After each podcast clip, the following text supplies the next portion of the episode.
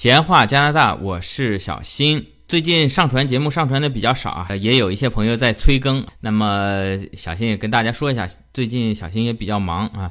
呃，原因是咱们又回到学校，呃，又去学法语去了啊。那有之前一直听咱们节目的朋友啊，就会说，那你之前不是已经学过了吗？啊，没错，小新在二零一七年，呃，春天跟夏天的时候曾经呃学过一段时间的法语啊，也有了一些基础知识啊。这不后来才能开 Uber 开网约车啊。但后来呢，因为一些个人原因吧，回国了几次，也中断了这个学习。七七八八的也忘了差不多了啊，所以这次呢，打算再回到学校啊，再提升一下自己的法语水平啊。一来呢，咱们这个移民局给提供的这个课程呢是免费的啊。二来呢，这个全日制学习呢，每周呢政府还有相应的一些补贴啊。那么有关呃小新这一次又去学法语啊，有什么体会啊？这个法语学习在蒙特利尔啊，究竟重要还是不重要？啊，我们可能，咱们稍后再聊啊。这次呢，咱们跟大家聊聊小新这次上学放学啊，坐公交车啊，有一点新的发现。因为这个法语学校的位置呢，距离小新家里呢，可以说是，呃，不远不近啊。你说如果比较远呢，也就开车了啊；呃，如果近的话呢，就走路啊。它这个距离在比较中间啊。如果开车去的话呢，这个车子刚一发动啊，还没热车呢，就到了啊。咱们经常开车朋友也知道，这样对油耗来说呢，也不是太划算啊。听小新节目的朋友知道，小新平常也是属于比较抠门的啊。呃，说好听点儿是精打细算啊，说难听点儿就是比较斤斤计较的啊。算了一下呢，啊，还是坐公交比较便宜。于是呢，小新就选择了每天坐公交通勤。那关于加拿大蒙特利尔的公共交通。啊，咱们小新曾经在节目第四期啊，闲话加拿大有关出行篇曾经讲过啊，在蒙特利尔如何坐公交车、坐地铁啊。如果感兴趣的朋友呢，咱们可以再回去听一下第四期的节目。这里我再简单的重复一下啊，在蒙特利尔啊，坐公交车啊，单次的费用呢是三点二五加元。跟国内相比呢，这个价格还是比较贵的啊。按照现在汇率，差不多要十六七块钱坐一次车啊，价格还是比较昂贵的啊。但您如果买月票的话呢，这个价格呢是八十块一个月啊。如果是学生的话呢，现在哥们儿小新也是学生了啊。学生的话呢，你买这个月票呢可以打折，是五十一块钱一个月啊，两百块钱四个月。小新现在用的就是这个五十一块钱一个月的这个学生月票。哎呀，这个人呢都有一定的惰性。自从二零一六年年底小新买了车以后呢，这个坐公交车的次数呢就屈指可数了。到现在差不多有两年多一点的时间没怎么坐过公交车。这次时隔两年多，又过上了这个挤公交的生活啊啊，有一点新的发现，跟大家分享一下。一个呢，我发现呢，这蒙特利尔啊，还是增加了很多新的公交车啊。尽管这个加拿大的经济啊，跟中国没法比，发展比较缓慢啊，各方面市政啦、硬件设施啊，肯定不像中国这个日新月异啊。但是还是在发展啊，还是添置了一些新的公交车。嗯，我看在这个新的公交车上，呃，比较明显的一个特征啊，就是。在有一些座位旁边的扶手上啊，增加了 USB 的充电口啊，这个也是非常符合啊现代人啊，咱们现代人手机不离身啊，你只要跳上公交车啊，你就可以找地方充会儿电。呃，再有呢，就是我在坐公交车的时候，我发现很多我的同学啊，他们是不买票的啊，不能也不能说不买票，其实大家可能都有月票啊，就是没有刷这种公交卡。这种情况还挺普遍的，而且司机似乎也没有管。我不知道咱们听友里有多少比例，咱们是从小就坐车，从来没坐过公交的啊。我相信这个比例其实也不低啊，因为毕竟小新年龄也大了。现在咱们很多朋友都是九零后、零零后了啊。这个从出生记事起，这个咱们国家的汽车工业、私家车也发展的很迅猛啊。其实很多朋友可能从记事起，基本上就没有坐过公交车啊。那可能像小新这个年龄，或者家里有老人呢，可以回去打听打听啊。这个国内我坐公交车那个年代呢，啊，曾经有一种职业是叫做售票员啊。一般这个公交车两个门啊，或者是超长的那种三个门啊，前门呢是司机啊，中门呢会有一个售票员。所有乘客上车以后呢，售票员呢会让每个乘客买票。早期呢可能还没有这种公交卡，还都是花钱买票。我记得小时候票价几毛钱啊，然后卖票员给扯一张票，然后还上面打个洞。如果说是遇到这个交通高峰期啊，整个这公交车里挤满了人啊，一站上来以后呢，咱们这个售票员啊就。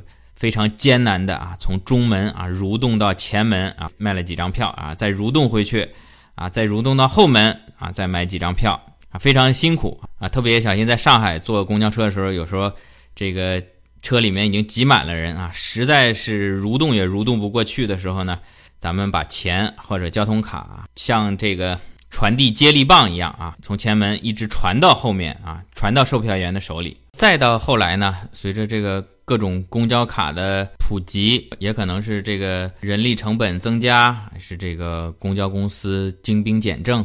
大多数城市里，售票员我们就看到的不多了啊，基本上就是一个公交车驾驶员啊，这活儿全包了。我们坐公交车呢，也。从原来的啊，随便可以从哪个门上车，哪个门下车，变成了呢前门上车，后门下车。这前门上车，您先买票啊，甭管您是投币还是刷卡。然后呢，您下车的时候，尽量您就挤到后门去下车啊，不要跟下一站上来的人相冲突。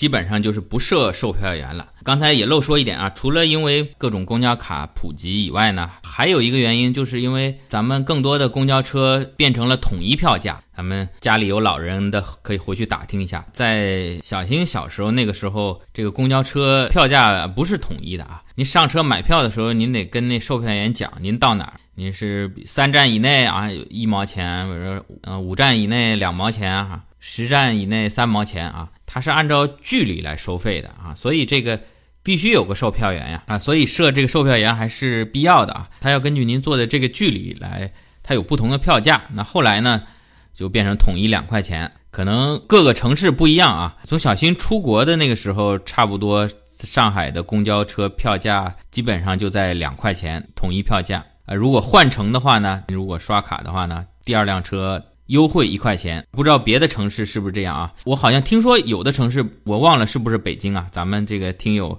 呃可以给我更正啊，好像是前门上车刷卡，然后后门下车的时候呢，呃再刷一次卡啊，也是根据距离的不同来收费。哎呀，这跑题跑的有点严重，咱们还是说小新在蒙特利尔坐公交车的一些新发现啊，当然也不算跑题。这个小新节目也做了快三年了啊，呃，很多咱们听友是呃从一开始听小新节目到后来已经移民到了加拿大，到了蒙特利尔的都很多啊，啊，包括咱们一些老移民啊，咱们也随便聊一下小新所知道的国内的情况啊。啊，如果咱们现在国内啊有更新的发展啊，比如说咱们中国这个移动支付啊，各方面啊都是世界领先的嘛，包括这个天眼啊、摄像头啊、人脸识别什么的，是不是现在坐公交车用手机刷票啊，还是说干脆就刷脸啊，直接这脸一照啊，这钱就扣了？是不是有这种更新的黑科技？欢迎咱们听友评论啊。那么再说蒙特利尔，基本上蒙特利尔呢就跟。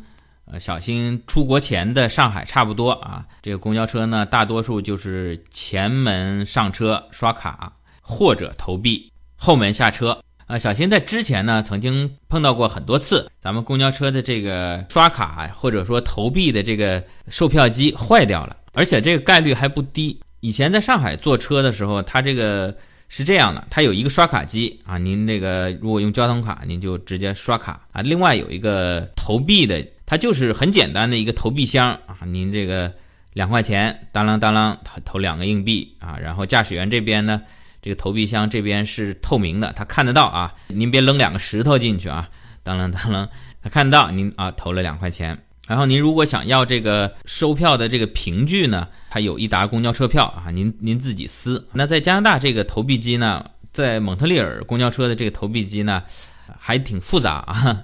高科技谈不上啊，挺复杂。它整合了两个功能啊，一个是呢，您可以直接在这机器上刷卡；另一个呢，就是您投币啊。它这个投币呢，不是靠驾驶员啊搞块透明的玻璃人眼识别的，它这个就像那个咱们去自动贩卖机投币那一样，它可以识别出您投的是一块钱还是两块钱，还是两毛五啊，还是一毛啊，它是能够识别的。另外，您投好币以后呢，它会自动。吐出来一张磁卡的票啊，您凭这张票呢啊，在两小时之内呢，您还可以换成其他的公交车或者地铁都可以。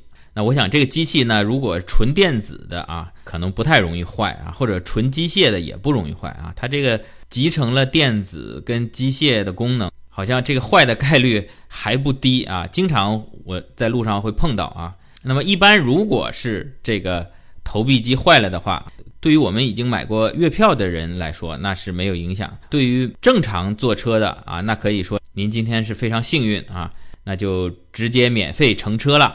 那这个我在国内是从来没有碰到过啊。一个原因可能是咱们那个刷卡机啊，还有投币的特别可靠啊，基本上不会坏啊。另外，不知道咱们听友当中有没有公交公司的朋友啊？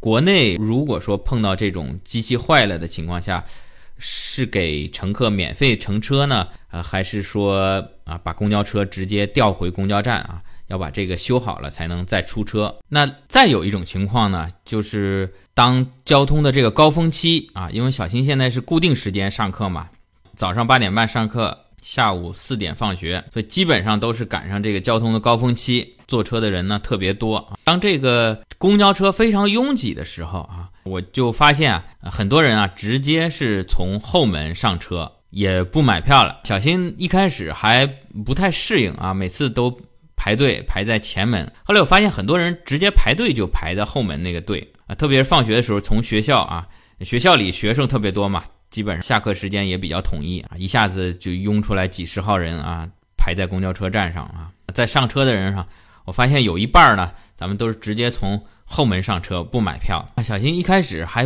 不太适应啊，后来啊，我发现这个现象是挺普遍的，而且这个公交车的司机兼售票员他也不管，基本上是默许了这种行为啊啊，尤其是有一次啊，小新有一次在公交站等公交车来了以后呢啊，排队上车，呃，因为前门的人比较多，而公交车的后面呢比较空。呃，后来驾驶员驾驶员直接就对排队排在后面的人说：“就你们到后面去上，而且也不用买票了。”呃，原来啊，为了在这个交通的高峰期啊，为了使这个公交车啊能够更迅速的通过，更加呢有效的运输这个乘客啊，我相信公交车公司啊可能是有这相关方面的这个规定或者说是指导吧，啊，可以在这种高峰期啊，或者说这个。可以在这种这个公交车非常拥挤的情况下啊，允许乘客不买票从后门上车。我想在加拿大这个公共交通啊，主要还是服务于公益啊，服务于大众啊。其实它的目的呢，也是为市民提供便利啊，为整个城市更加的顺畅啊。因为如果没有公交车，那每个人都去开私家车啊，那相信这个城市这个城市的道路啊，就更加的拥堵不堪。那么在服务过程中呢，可能这个对经济利益的考量，就要为更加顺畅的交通来让路了啊！当然，小新今天讲这个不是说教您怎么逃票啊，您非要等那个高峰交通期去啊蹭到那个后门去啊，也不是这样啊。万一您赶上这辆车比较空呢啊，我只是说你如果正好赶上高峰期坐公交车啊，前门挤不上去的时候呢，您可以从后门上。然后呢，也不用像国内那样啊，您后门上车了以后呢，为了补这个票啊，蠕动到前门去刷卡，不用，您就踏踏实实在后门上车，后门下车就行了啊。咱们驾驶员啊，咱们公交公司也都可以理解。另外呢，您在下车的时候呢，加拿大这边呢，公交车呢一站跟一站之间距离呢其实并不长，我见到过最短的公交站跟公交站之间呢距离也就是一百米左右。听友可能会说，那这样效率不是很低嘛？这个公交车刚起步又要停一下，刚起步又要停一下啊！它是这样的，这边的公交车呢，并不是每站都停了啊。可能比如说，这公交车从起点到终点有二十站啊，车开出来以后呢，在有一些站啊，如果没有乘客下车呃，并且驾驶员看到这个站头上呢也没有乘客在等待上车，那这公交车呢是不停车直接通过的。那有朋友可能会问，那个驾驶员怎么知道这车上几十号人在下一站有没有人要下车呢？啊，这个是这样的，您如果在这边坐公交车的话呢，如果您不太认路的话，您还得在手机导航这个地图上盯着点儿。呃，在您快要下车的时候呢，您要按一下下车按钮啊。它基本上每个座位旁边啊，手够得到的地方都会有一个红色的按钮，停车按钮啊。这个按钮不是说你摁了一下，这个车马上一个急刹车停啊。这您按一下以后呢，司机那边会有提示，就是说下一站有人要下车啊。这样的话呢，他开到下一站的时候呢，无论在站头上有没有人在等待上车啊，至少他知道车上的人其中有一个人要下车啊，所以他就会停。刚才小新说了，这个站与站之间最短的距离呢，差不多是一百米。当然这个比较极端了，呃，大多数站跟站之间的距离呢，还是要在两百米以上的。小新这次坐公交车呢，又有一个新的发现，就是说呢，如果是您是单身的女士，而且是在夜间的话啊，您是可以要求驾驶员在非公交站的地方停车的啊，这个。好像感觉有点歧视咱们男同胞啊啊！再说一遍啊，如果是在晚上啊，并且呢您是女士，而且是单身啊，不是说您没结婚啊，就是说您单身出行啊，一个人出行啊，单独出行啊，在夜间出于安全的考虑啊，比如说这一站跟下一站之间相隔两百米啊，但是您家呢正好在中间一百米这位置啊，您是可以要求在中间这个位置下车的，您跟驾驶员打好招呼。这个呢，也是咱们公交公司给咱们女性同胞的一些特殊的关爱。好，今天的节目就先到这里。前面也说了，因为小新最近也比较忙，